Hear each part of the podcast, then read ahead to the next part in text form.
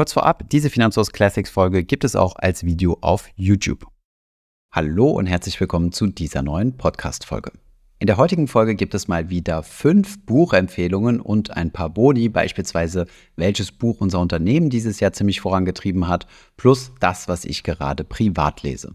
Wie auch im letzten Jahr haben wir für euch mal einige Finanzbücher oder zumindest Bücher mit Finanzbezug herausgesucht, die für euch interessant sein könnte für eure Leseliste 2024. Viel Spaß bei der Podcast-Folge.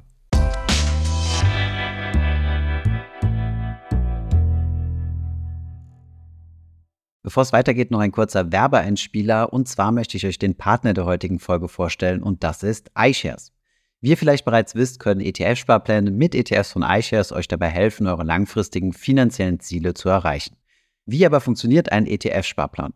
Mit deinem Anlagekonto bei einem Online-Broker entscheidest du dich, in welche ETFs du regelmäßig investieren möchtest. Den Betrag, den du monatlich in einen ETF-Sparplan investierst, liegt dabei ganz in deiner Hand. Du kannst bereits ab einem Euro pro Monat starten.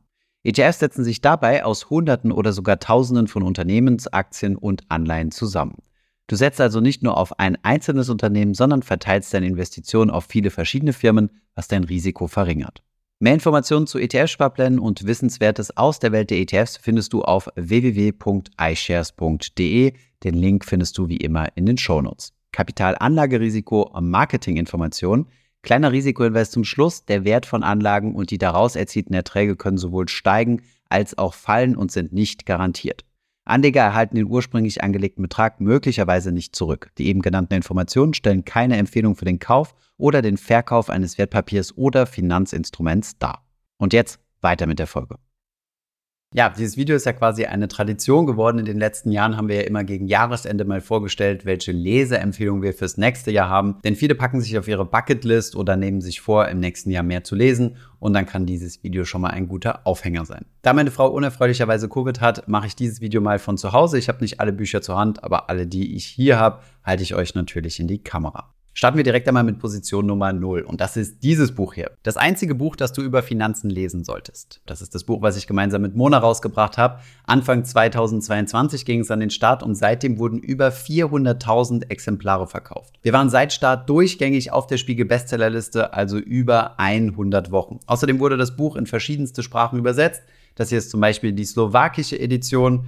Dann gibt es noch eine kroatische Variante und besonders froh bin ich natürlich über die französische Variante. Außerdem wurden auch Lizenzen nach Korea und in die Türkei verkauft. Von daher, so schlecht kann das Buch nicht sein. Wenn ihr noch nicht zugeschlagen habt, dann macht das gerne. Ist meiner Meinung nach mit 14 Euro eine gute Einstiegslektüre. Weiter geht es jetzt mit unserer ersten Buchempfehlung und das ist Die with Zero von Bill Perkins. Dieses Buch habe ich tatsächlich nicht selbst gelesen, sondern das ist eine Empfehlung von Markus. Markus hat sich in letzter Zeit ziemlich viel mit dem Thema Endsparen beschäftigt. Auf diesem Kanal geht es ja häufig darum, wie man sich ein Vermögen aufbaut. Denn wir haben ja viele junge Menschen, die uns folgen und bei denen geht es eher darum, jetzt mal was zusammenzusparen und mit dem Investieren zu starten. Aber später gibt es auch eine sogenannte Endsparphase, wo man sich dann Gedanken darüber machen muss, wie lange man denn von seinem Geld leben kann und welche Strategie man da am besten fährt. Genau damit hat Markus sich in diesem Jahr viel beschäftigt. Und dieses Buch ist mehr so ein bisschen, ja, fast schon ein philosophischer Ansatz zu sagen, dass man doch idealerweise so leben sollte, dass man das gesamte Geld oder Vermögen, was man in seinem Leben verdient hat,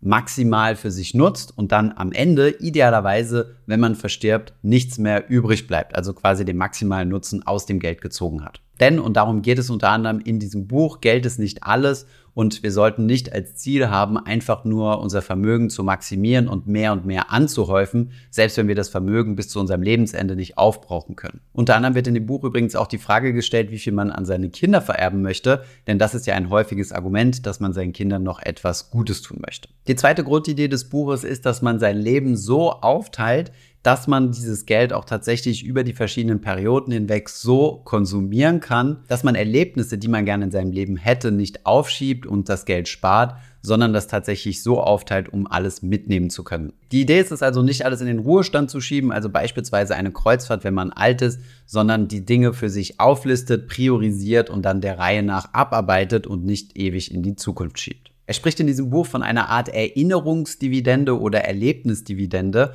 Das bedeutet, dass ihr euer Leben lang von euren Erinnerungen profitiert, die ihr frühzeitig gemacht habt. Und diese positiven Erlebnisse solltet ihr eher früher in eurem Leben machen als später, denn umso länger könnt ihr von dieser Erinnerung zehren. Die Einschätzung von Markus ist, dass das Buch ein bisschen idealistisch geprägt ist, denn es setzt voraus, dass man sein Leben perfekt durchplanen kann und, um es etwas zynisch auszudrücken, genau weiß, wann man stirbt und deswegen auch auf den Euro genau planen kann, wann man welches Geld braucht. Üblicherweise, gerade wenn man sich mit dem Endsparen beschäftigt, ist die Herausforderung aber zu wissen, wie lange denn das Geld überhaupt halten soll und mit wie viel Pleitewahrscheinlichkeit man sich abgibt. Trotzdem gibt das Buch aber gute Denkanstöße, um sein Leben mal finanziell durchzuplanen und durchzudenken. Es ist wichtig zu wissen, dass es eine gewisse Vermögensaufbauphase gibt, die sollte aber nicht das ganze Leben lang halten und wir sollten auch nicht gierig oder raffgierig werden, sondern wichtig ist auch, dass dieses Geld zu einem Zweck genutzt wird, nämlich um unser Leben möglichst angenehm zu gestalten. Kommen wir zum nächsten Buch und das kann ich euch nicht physisch in die Kamera halten, sondern hier nur in meinem Audible. Ich habe es hier nämlich nur als Audiobuch präsent und das Buch ist Pioneering Portfolio Management von David Svensson.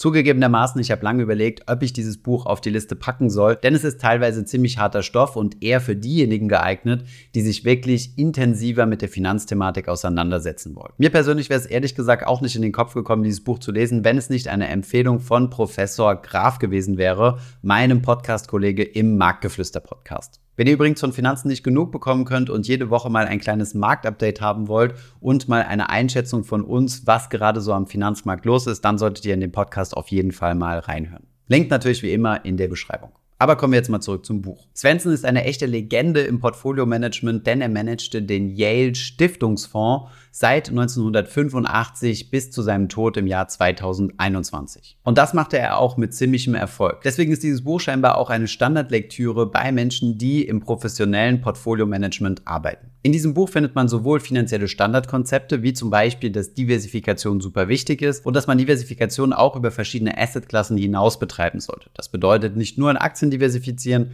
sondern wie das der Yale Stiftungsfonds macht, auch in andere sogenannte alternative Assetklassen. Hochinteressant finde ich übrigens auch, dass er auf die verschiedenen Management-Thematiken eingeht. Also er ist natürlich ein großer Fürsprecher des aktiven Managements und zeigt auch ganz gut die Interessenskonflikte, die entstehen können, wenn diejenigen, die das Budget managen oder den Stiftungsfonds, gleichzeitig auch die Manager der Universität, also in diesem Fall Yale sind. Hiermit zeigt er ganz gut das Spannungsfeld aus der Principal-Agent-Theorie auf und zeigt gleichzeitig auch die besonderen Herausforderungen, die Stiftungsfonds haben im Vergleich zu normalen Asset Manager. Denn bei Stiftungsfonds ist es so, dass sie regelmäßig eine Ausschüttung Ausschüttung sicherstellen müssen und sie deswegen mit ihrem Anlagevermögen sehr risikobewusst handeln müssen. Neben dieser etwas softeren Ableitung geht es dann auch tatsächlich in die echten technischen Finanzthemen rein. Es geht um risikoadjustierte Renditen, also Risk-Adjusted Returns, Liquiditätsprämien und neben den verschiedenen Anlagestrategien, also beispielsweise Value-Modelle oder Total Approach-Modelle, stellt er außerdem auch das Yale-Modell vor. Mit diesem Modell hat er tatsächlich auch über viele Jahre hinweg deutlich besser performt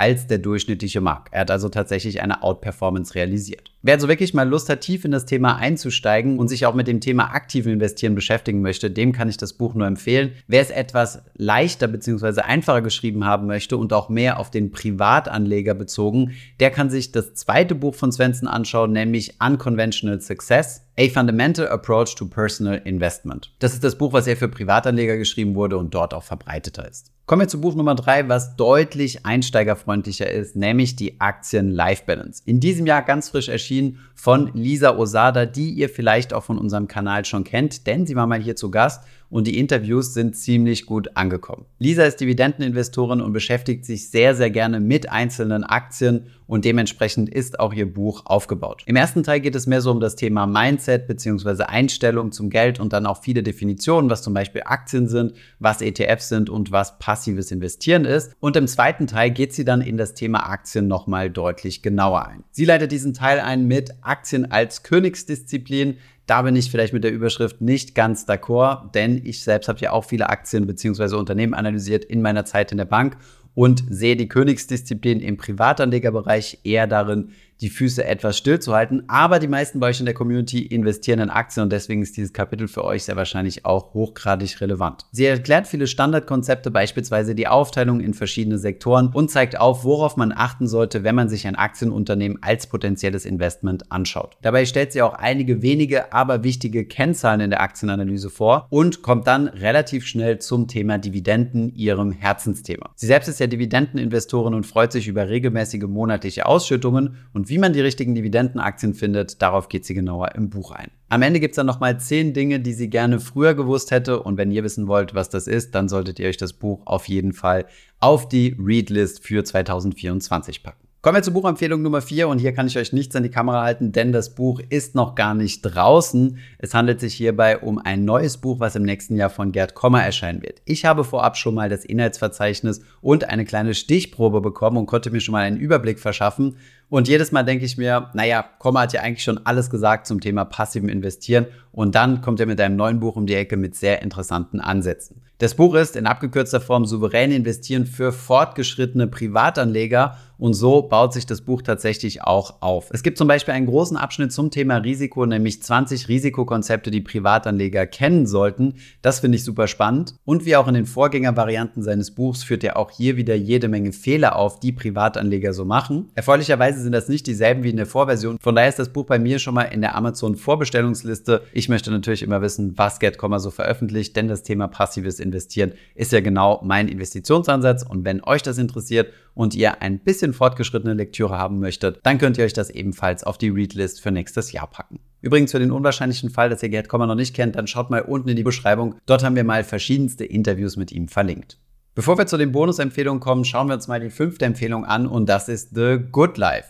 Dieses Buch ist im strengeren Sinne kein echtes Finanzbuch, aber ich finde, Finanzen und Glück sollte man viel zusammendenken, denn es geht nicht nur darum, ein maximales Vermögen anzuhäufen, sondern dieses intelligent zu nutzen und sich eher auf das Glück in seinem Leben zu konzentrieren. Und genau darum geht es in diesem Buch. Dieses Buch basiert nämlich auf einer sehr, sehr langen Harvard-Studie zum Thema Glück. Diese läuft schon seit 80 Jahren, ging 1938 los und wird auch heute noch weitergeführt. Diese Studie hat die Studienteilnehmer, also zwei Generationen von der Jugend bis zum Tod verfolgt und jedes Jahr Fragebogen ausfüllen lassen. Zusätzlich gibt es dann noch regelmäßige Interviews und auch medizinische Daten fließen in die Studie mit ein. Ursprünglich gab es 724 Teilnehmer, aber auch Nachkommen dieser Teilnehmer sind dann Teil der Studie geworden und somit wurden auch über 1300 Nachkommen in diese Studie mit aufgenommen. Das Buch ist ein Mix aus Wissenschaft, Weisheit und interessanten Anekdoten, die in diesem Buch deutlich besser vermittelt werden können als in einer trockenen Studie. Natürlich ist der Schlüssel zum Glück nicht nur ein einziger, sondern es gibt ganz viele Faktoren. Wenn es aber ein Key Takeaway aus diesem Buch gibt um wirklich länger glücklich zu leben und auch tatsächlich ein längeres Leben zu haben, dann sind das die Beziehungen, die ihr pflegt.